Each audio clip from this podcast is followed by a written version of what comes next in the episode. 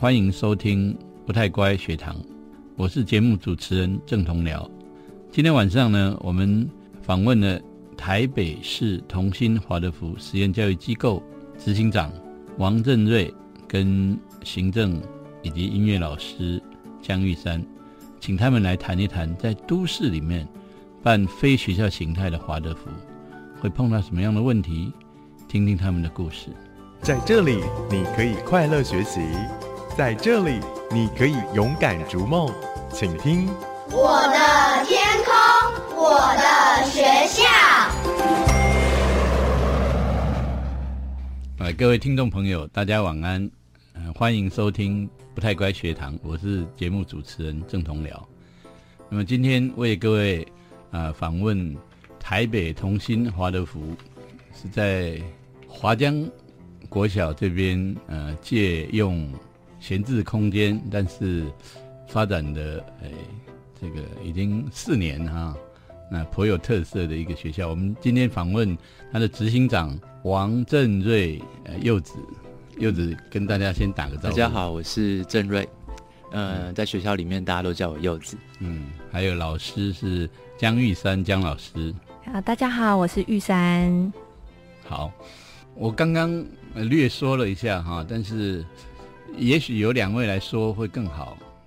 童心到底什么？能不能跟大家介绍一下你们心目中的童心是什么？嗯，童心一开始很小，嗯，大概在刚开始的时候有九个家长就是发心，那那时候也找上了辽哥这样子，那所以协会在大概将近四年前就创立了。那由协会作为法人，所以我们。呃，经过了一番努力，找到了华江作为一开始的落脚地。那小小的学校，大概十几个家庭，二十个孩子，从三间教室开始。那到目前有将近八十几个家庭，接近一百个孩子，十四个专任老师。然后我们在一栋楼里面，大概有十一点五间教室，在用呃机构的形式在办学。嗯，办什么样的学呢？嗯，在一开始的时候，其实是呃向往华德福教育。嗯，对，所以我们是采用人智学的方式来办学。嗯，那华德福其实很相信全人的教育，我们也特别看重，其实，在从小学一年级啊，一直到国中，就是八年级这段时间，其实整个课程还有整个环境都是用艺术的方式来呈现。嗯，所以老师就像是一个艺术家一样，然后会在这个阶段，孩子好像是一个气球，他刚好长好他的身体。那我们可以想象，其实这个气球的边界已经有了，有了一个基本的样子。但是在这段时间，他要透过一些活动让这个气球长大。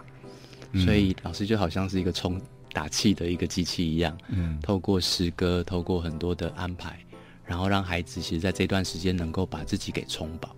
嗯嗯，呃，以前台北盆地很多人想要念华德福啊，要么就要往南走去新竹。嗯哼，呃，甚至于更远，去台中，嗯哼，累川呐，或者是海生啊，嗯哼，还有宜兰的慈溪，嗯，对，那往东走就去宜兰那边，嗯哼，台北盆地一直缺乏，所以同心扮演这个重要的在地华德福都会型的华德福一个很重要的特色。那玉山能不能谈一谈你如何踏进同心呢？好，其实我在同心目前已经。呃，跟我小孩一样大，一岁十个月啊。对，然后那第一年其实只是先来兼课，第二年正式进入到同心担任全职的工作。我先前其实是在桃园的人美华德福那边大概两年左右，那后来是因为本来就已经住在台北了，所以想要就近工作，那刚好经由人美的一个手工老师牵线，然后就进来同心。重新上课这样，嗯哼，然后嗯，那你教的是哪一个？呃，我教音乐，音乐。的课。啊。华德福的音乐跟一般的音乐有什么差别吗？嗯，我觉得其实都一样，嗯，对，只是后面的精神会不同。对，然后我会觉得华德福音乐其实真的没有什么专门的华德福音乐，嗯，它就是很广很广泛的。很大众的，就是很自然的、很开放的，每个人都可以去接触的音乐，都是音乐，都是可以作为华德福的音乐的呃教材素材这样。那一般在教法上面会有什么差别吗？就您所知道的传统的学校跟华德福的学校在教音乐上面会不会有什么差别？嗯，比如说你会不会像我以前我们小时候都要这样啊啊，要学乐理啊啊视谱啊这些，还是华德福的那个入门的方式会不一样吗？呃，会，当然是会有一些不同啊。我们会多用故事的方式，然后用画画的方式，用艺术的方式来呈现，呈现出音乐它该有的原本的样貌。嗯。嗯，那你一方面也兼行政，对，这个让我们了解一下啊，因为大家可能比较熟悉，就是传统一般的学校体制，那各个行政部门啊，教务啊，学务、总务等等，同心这边是怎么分工的？他的行政需要像一般学校那么样复杂吗？嗯，行政的部分是真的需要，因为行政其实是蛮琐碎的东西，那他真的也是需要有一个专门的人，行政的人员来负责总筹行政事务。那像我这样子，就是又要兼课又要兼行政的东西，会有时候会有一点，嗯，事情多的话会变本末倒置。就变成说行政的东西要先完成，然后下一节课马上要去上课，又要赶快匆匆忙忙去准备上课的东西。嗯，当然心情就会还没办法调试过来。嗯，对，嗯，就是试着之后可以去努力看看，就是真的专门一个行政人员，我觉得是必须要走的路。要不然这种比较小的学校是不是？嗯，那柚子能不能谈一谈你？嗯，你你为何来到同心呢？哦。我吗？我觉得是命中注定。对，因为我接触华德福教育比较早，那那一年其实是我先接触到慈心华德福，那刚好也是我在体制内教学的一个转折点。后来我去了剧团做了身体工作，然后直到后来，我其实发现人其实本质上还是需要教育，只是说那个教育的本质是可以透过更深刻的，它其实不是只是知识上的。那所以后来我又。因缘机会到了童心这样子，嗯嗯，童心什么地方吸引你？童心坦白那时候就是一份工作，那我觉得我找到了一个空间。刚进来的时候人少，所以一切其实都很新鲜，大家也都很包容，对于这个理想其实也都很很有一种憧憬，但是又模模糊糊的。那到第二年之后，第三年一直到现在第四年，前两年我其实是在教学的现场。那我就慢慢的看到那个现实面，还有我怎么样子在，呃，孩子面前，还有家长面前，把这样子的东西给实做出来，所以就遇到了很多困难，但是也熬出了一些东西。那到今年的话，谈一谈，嗯，遇到什么样的困难？呃，困难主要我觉得对老师来说其实是放松。好比说我今天要教一段，也许是跟语言跟这个希腊有关的故事的时候。那除了怎么样子放松，把这个故事呼应到孩子现在真实的需求，然后这个老师如果很松的时候，他其实随手就有一些诗啊、歌啊，嗯，那这些东西其实就会很深刻的打动到孩子，嗯，然后孩子就会反馈在他们的工作上或者是他的生活里面，就会就会就会打就会就会回馈给你。那我觉得这个对老师来说是最最美，但是也是第一个坎。前面要接受那个理想跟现实的差距，然后第二步其实要把自己给整个彻底的放松，嗯，所以就会有一种很自然的感受，其实，在老师跟孩子跟家长之间做连接。嗯，你以前也也当老师嘛？对，嗯，那时候你是在，嗯，我初期拿了教师证之后，我其实在中学教地理，国高中都有，嗯，对，没有那种放松的感觉。呃，那那个时候其实一直有一种。呃，我准备好了，为什么你不听？或者是说，或者是说，呃，考试之后就是孩子来追着我说：“老师，这题你怎么没有教？”嗯，然后我差了这两三分怎么办？嗯，所以那时候我也非常困扰。所以我们在那个结构底下，呃，我们的我们是有一个固定的节奏的，但是那种节奏感跟在华德福强调的那种节奏感是有一些不一样。嗯，对，呃，体制内当然就是它有一个既定的本。然后既定的进度，但是华德福的这种进度比较是在呼吸还有孩子的需求之间去被实践出来。嗯，听起来很浪漫哈，在孩子的呼吸之间。好，那问题是你怎么掌握？你怎么知道？哎，这个孩子跟那个孩子的需求个别的，还有整体，你又如何来呃满足？同时上课要满足不同孩子的需求。嗯哼，对对，你现在没有课本啊？对，那所有教材都要自编。这里面有一种其实涉及到，因为呃，在实验或理念教育，整个班级的组成上也是相形比较小班一点。那我们对于孩子的观察会看他的气质，对以往可能会呃比较停留在就是我们在检核上的时候的一些临场的反应，但是到同心之后，我们会发现这些孩子的属性不一样。好比说火象，他需要一些领导的空间；风象，他其实很需要一些创作，一些更多的变化。然后土象的孩子，他其实是很需要。被理解的，被同理，他现在学习的处境，嗯，对。那依据这些不同的气质，老师其实就可以在他的课时安排上，或者是在作业上，或者就是他要需要工作他自己的这个工作本的时候，我们就可以依据个别孩子的状况去做，给一些个别的支持。嗯，所以这样子做是蛮复杂的，对不对？嗯，嗯一般。一般学校就是，反正书商把教科书编的好好的嘛，你以前也教过哈，对，包括呃平老师都被喂养，对啊，PPT 都做好了，所以当老师很辛苦啊。玉山老师，你你看看，包括你的同事啊，包括你自己啊，每天一个体制外的华德福的老师，到底日子怎么过的？嗯，一天日子真的是。很快，很快时间就过了。啊，你不要说说看，你的一天会是怎么样？我的一天大概其实一早来就是有课堂的时候，就会先在课堂之前准备备课，然后想好今天要上什么，要准备什么东西，要跟他们要相处，上课需要呃玩什么游戏啊，我都会事先先想好。对，然后如果是真的没有课堂的话，有时候也会去去去艺术锻炼、音乐锻炼一下，然后或者是。到楼下跟下下课的时候跟小孩一起运动玩这样子，嗯对，其实时间过得很快，然后当然每一天都都有做到事情，是很充实的。嗯，你这一年多也看了嗯不少那个现场老师的这个每天晨昏了哈，从早上到晚上，那他们呃有特别辛苦吗？你看，因为一般的体制内的改革推不动，有一个很重要原因是。老师们本来就在一个惯性里面生活了啊，他有既定的行程，还有各种的素材，还有他们在体制内被要求的各种事情要做。可是至少呢，他是这个有一个步骤可循。嗯。但是在这样的实验教育里面，似乎是没有，对不对？对。老师们有什么不一样吗？就你自己所体会到的。我自己体会，我会觉得。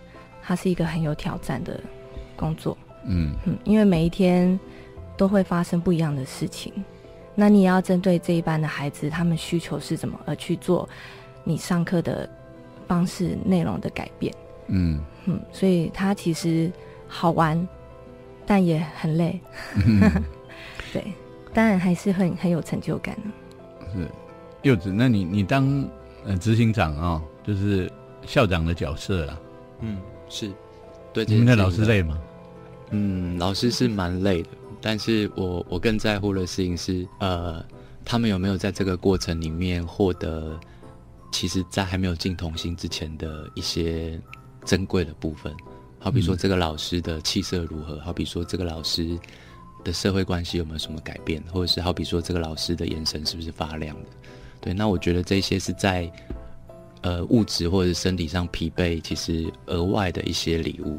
那这个我觉得，大家也许有一些时间，我们可以再好好聊一聊。嗯，等一下我们回来再听听同心这边行政啊，你们两位都是啊，怎么样去协助老师？因为同心是非学校形态的，嗯，第一个它比较有弹性，第二个相对来说比较没有资源。人力就变得非常重要。就是回到刚刚我们说的啊，是。这些老师，呃，不管成长啊，或者是每天呃教学啊，是显然是蛮大的一个压力哈。嗯哼，那你做执行长，这些老师基本上你觉得他们呃需要克服哪一些问题？呃，然后你怎么帮助他们？嗯，是。其实以刚刚呃有举例说一天的节奏来讲，那行政端真的就像是一个齿轮一样，所以我的角色其实是尽可能的让这台机器这些齿轮组合起来的时候能够很顺畅的运行。但人力少，但是我们更更需要去呃创造的其实是一种节奏的稳定性。我们对孩子对家长的想法也是如此。因为他们在呃晚上的时间，他们跟孩子工作也是需要一个好的稳定性，然后这个稳定性是可以不断的重复，然后呃让每个人其实是可以在一个好的节奏上工作。那我想举一个例子是，其实童心有一个很特别的事情，呃到了校，然后七点半我们在办公室里面，然后我们预览这一天，但是到七点五十到八点这段时间，大概有一半的老师会聚在办公室里面一起成圈。然后我们一样由音乐肢体开始，然后我们会做一些肢体方面的锻炼，接着我们会用八正道，也就是一天的规则的提醒，就是还有互道早安开始一天。嗯，那我觉得那是很特别的，因为我们其实是有这样子的心念，然后带着这群老师开始一天的生活。对，那到每天结束的时候，我们也是希望，其实老师是带着一种修补，然后完成这样一天的工作。对，嗯，那现在比较特别的是，其实有一些，呃，老师们其实，在在自己的家庭里面有了新生儿，有了新的家庭的生活，所以我们也希望把这样子的这种体贴，其实带到他们的家庭里面。嗯，对。同心现在用一个民间办学非学校形态，然后租用华江国小，是不是？嗯，呃，基本上公部门的资源好少啊，嗯，是不是？也走了快四年了啊！是，能不能呃稍微摘要一下？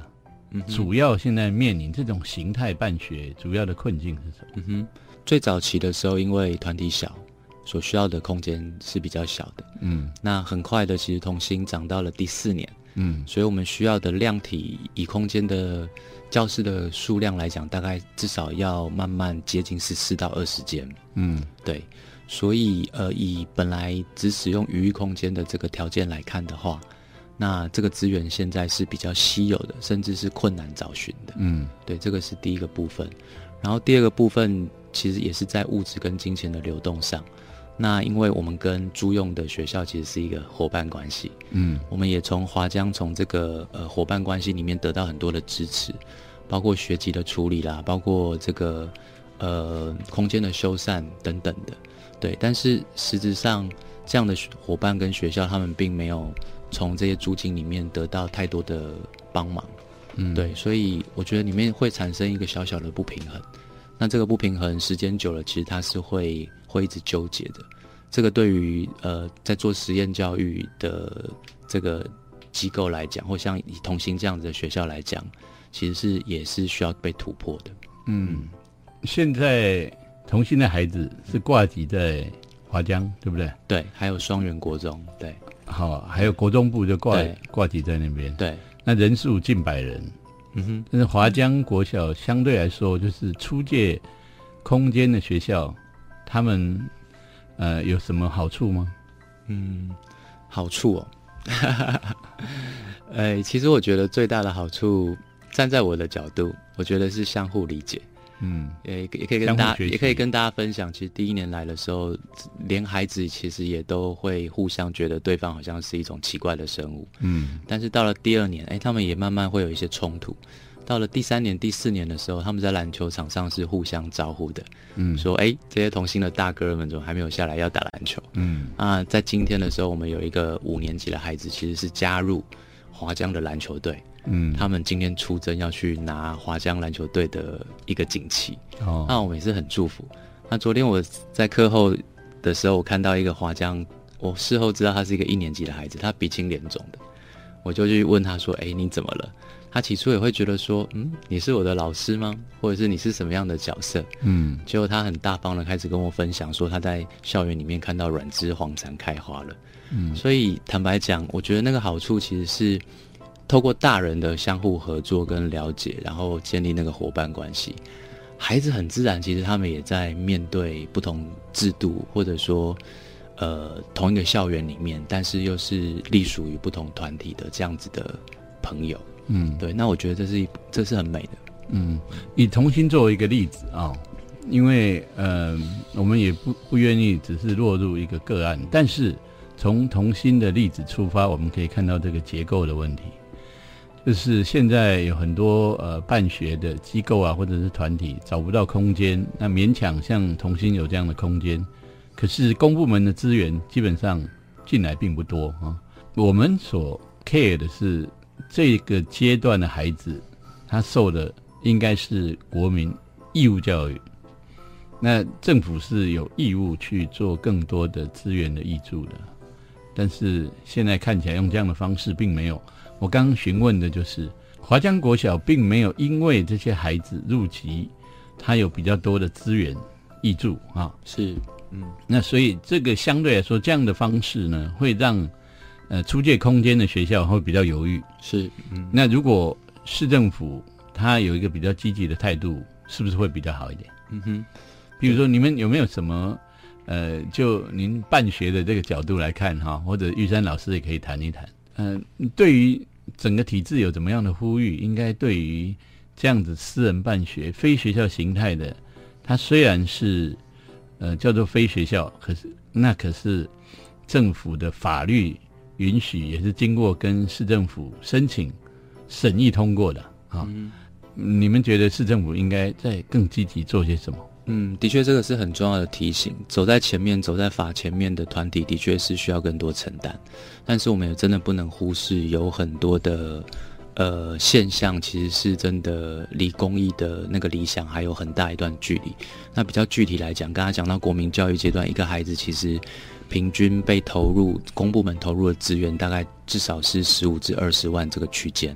但是以这个非学校形态办理的这个教育，我们事实上是得不到这样子的补助的。那因为得不到这样子的补助，所以对于部分其实也非常辛苦在维系他们家庭经济的这些家庭来讲，他们的选择就就非常辛苦。那虽然整个城市其实在公立的实验的这个资源上也投注很多，可是我们也因为看到公立学校。的这个需求被创造出来，好比说和平跟博家，但是背后其实有更大的一个一个需求在后头。嗯，那这个我觉得其实就政府来讲，其实是需要看到真的有有很多家庭其实是有这样的需求。嗯，那以比较务实的来讲，包括我刚刚讲的修缮，事实上这些呃以同心的孩子讲，这些修缮费是没有被编列的。嗯，那以以税务来讲，呃。我们这样子的一个法人，还必须要承接着像房屋啊或地价税这样子的的客捐，嗯，然后以人事费来讲，也并没有因为同心长出七个班级跟十四位老师，所以公部门其实有更多的人事上的资源，嗯，对，那他们对，那市政府把钱省下来了，哎，对，都进到一个发展基金里头。那当然初期我们在修缮空间或者是采购一些设备上。的确有得到大众跟这个公部门的资源，嗯，可是就一些例例行性的，每年都必须要编列的这个部分，那在那个三法修订之后的这个精神底下，其实还看不到，看得到那个理想，但是看不到现实的益处。嗯，那这个我刚刚讲就是会创造一些矛盾，或者创造一些那抽不到签的如何呢？那付不起学费的这些家长又如何呢？嗯，那这个其实我觉得是需要。大众或者是需要政府，其实也更积极的来面对。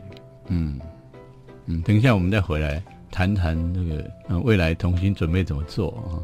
好，嗯，也许我们请那个柚子这边提一些想法。嗯哼，因为呃，实验三法通过，现在真的是如雨后春笋的非学机构团体，但是公部门的资源一直在犹豫，没有办法进来哈。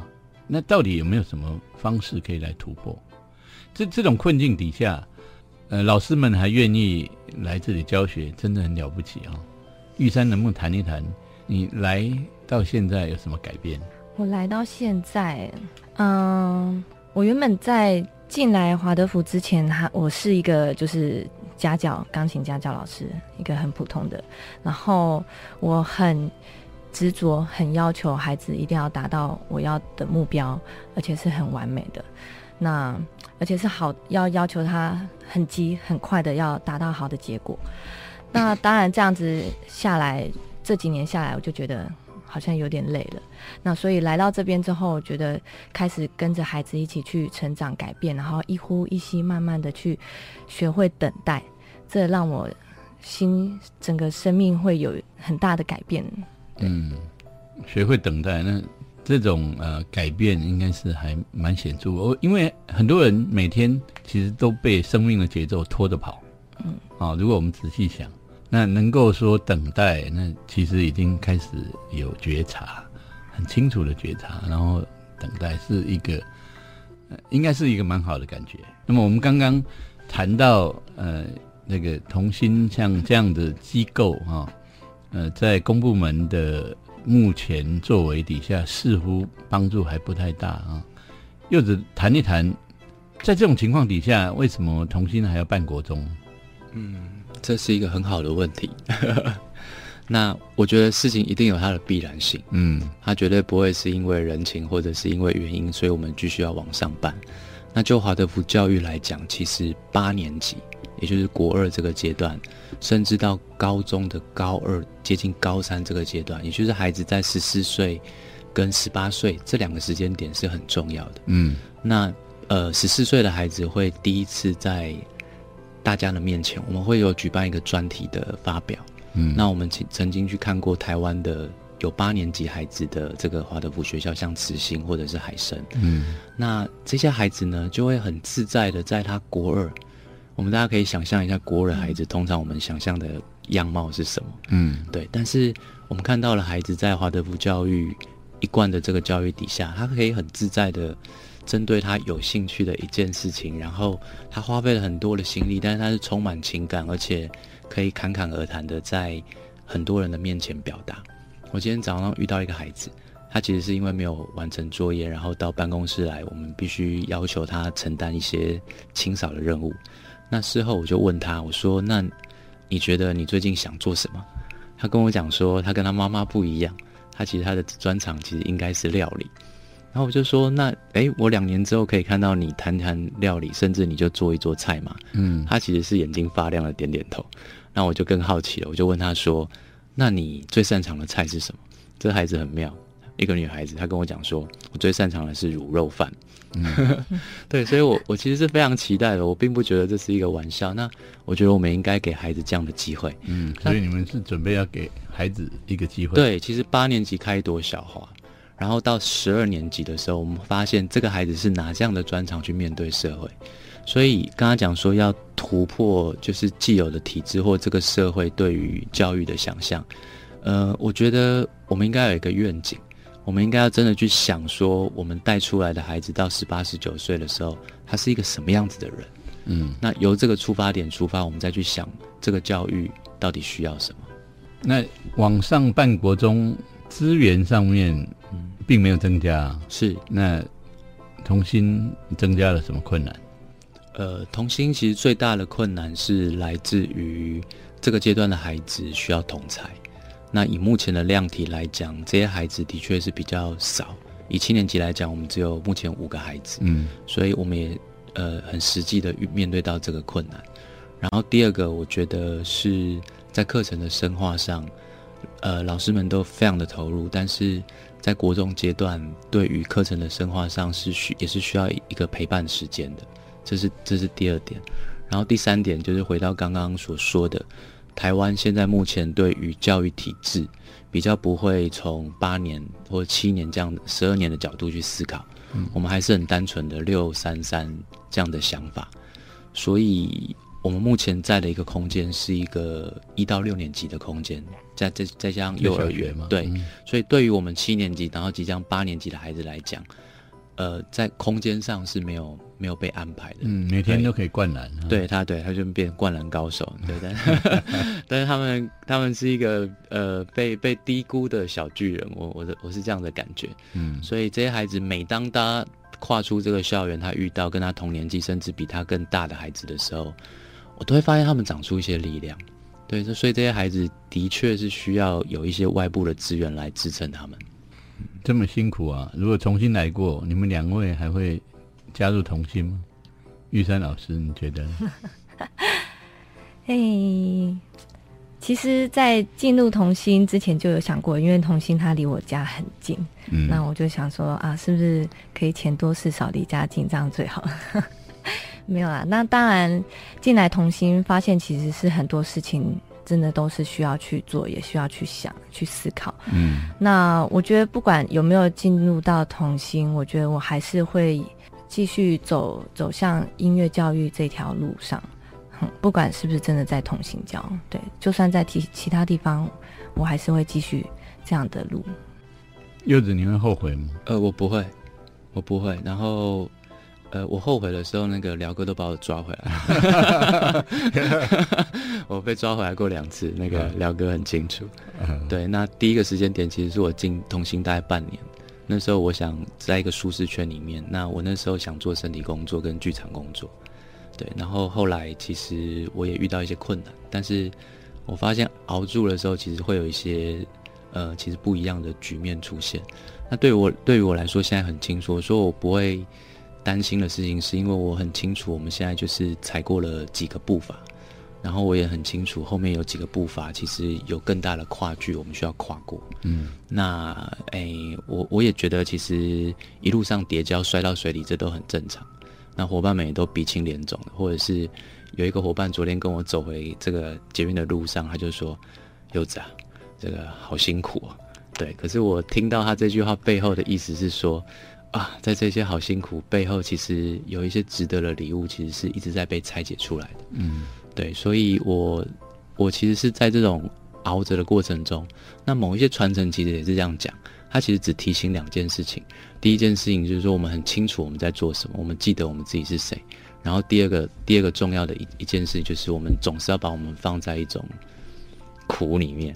那我相信那个苦其实是最后熬出来的会是一个甜美。然后在那些挫折里头，其实也会呃带给我们一些其实生命中真正的一扇门。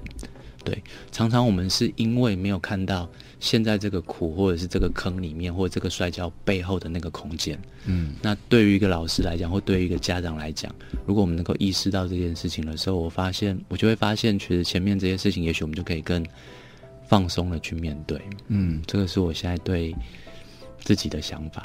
嗯嗯，这样就会有力量多了。哎，会，这是这算是您刚说的值得的礼物。哎，对，就个人来说，当然是这样哈。我觉得听到看到这种，都令人觉得开心与感动。嗯，对孩子的改变，你你们看到童心的孩子来这边，嗯，有一些具体的改变吗？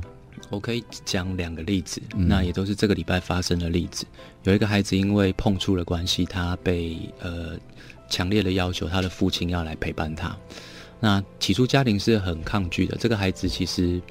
骨子里会觉得被处罚，但是他心里面是很渴望他的父亲跟着他做一些调整。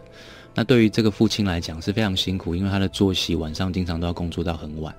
那天早上八点半，他的爸爸来了，他的爸爸带着这个孩子一起工作。我们给他一个任务，其实要帮鼓上游，让这些古具其实受到照顾。那当我下到那个地下室，看到他父子俩坐在那里的时候，然后爸爸离开的时候，其实是脸上是放。散发着一股光芒，嗯，然后他最后一句跟这个孩子讲说：“好好的锻炼自己啊，找机会我会再来看你，就是收获了什么。”然后我觉得那一刻是很美的，对。然后另外一个例子是，同样一个这个孩子，其实在家里有时候会比较缺乏温暖。那一开始来的时候，所有的大人跟孩子都觉得他是一个眼中钉或者是一个麻烦人物。但是有一天呢，他来二楼这个做打扫的时候，他看到二年级。二年级的孩子很俏皮，善恶之间，那他们在玩荔枝春象，那这个季节春象很多，嗯，然后把拿扫把把他们当那个曲棍球打。那其实二年级的孩子是骨子里很害怕这个小东西，嗯，还有一些概念说他会这个分泌毒液什么的，所以就更害怕，只能用这种方式去跟这个生物这个交流。那我前头说的这个孩子很没有安全感的孩子，他竟然。用一种很温暖、很包容的方式，然后用一种呃想要跟这些弟弟妹妹分享的方式说，他也是一个生命啊，嗯嗯，你们就不要把它当曲棍球玩，就把它放到这个草草堆中就可以了。那我在旁边，其实我是非常开心的，因为我心里一直在想，是什么样子的魔法，让一个其实本来很没有安全感的孩子，他突然间可以用一种不是教条的口吻，甚至超越老师的口吻，跟这些小孩子分享他对于生命的理解，然后他可以用他的那些言语，其实是带着包容，甚至把这些弟弟妹妹的。恶行表面上的恶行，其实都嗯都都包容进来。嗯，那我相信很好的教育，对非常好的教育。嗯，除了对孩子的影响啊，对老师，您刚刚说的值得的礼物啊，嗯，童心这样的办学哈，我们来整个拉高高度来看一下，希望给台北盆地或者甚至于台湾这种类型的学校有怎么样的呃意义呢？嗯，想要。对这个体制这样的坚持下去有怎么样的贡献？我个人因为最近比较抛头露面，都在外头分享，或者是刚刚讲的，必须要跟公部门争取资源。嗯，但是最近最深刻的一个反省就是，我们要做一个很诚实的典范。那我刚刚说的，第一个在理念教育、实验教育的层次，我们是一直在理想跟现实间做拉扯。嗯，老师们要很不怕犯错。老师们要很从原本身上的那个规矩，其实跳脱出来，嗯，然后我们也要去接受别人，其实，在那个学习的历程，然后越到后头，其实那个包容越多，气急的越饱，然后我们越放松，越有更多的创意。但是不可否认的，其实我们也不断的在被拉回到第一个层次上，我们还是在那个地方有很多的争辩，我们还是看到现场其实有很多的呃紧绷感，对，那。这个部分，我觉得是真正在做理念教育最可以给体制内的伙伴们一个借鉴，或者是说一个参佐的。嗯，我们把我们在挣扎的过程很诚实的示范出来，但是我们也在这个挣扎的过程，其实淬炼出一个最最棒的部分。嗯嗯，最后大概一分钟哈，两位能不能简单的，如果有。人想要到同心这样的机构来念书，你们有什么建议？我们很欢迎他们来相互了解，嗯，然后我们很欢迎，其实大人就是跟我们变成一个伙伴关系，嗯，我们可以一起为了孩子的教育，然后一起走一段他曾经走过的岁月，嗯，但是这个岁月映照着他现在的生命，然后他可以在自己现在的生命轨迹上，但是同时间走出另外一个轨道，是孩子提供给我们的。然后我们在这个轨道上，其实一起学习，一起蜕变。嗯，就是有心要来的人，要准准备自己要改变。是是，医生老师。嗯，简短简短的说，就是跟着孩子一起成长，陪伴孩子。OK，所有的实验教育，嗯，我们访问了这些家庭，似乎家长们都说了同样的事情，他们也要跟着改变。是啊，非常开心，今天呃两位来分享童心的经验。那我们今天的呃访谈就到这边结束啊，谢谢，谢谢，谢谢。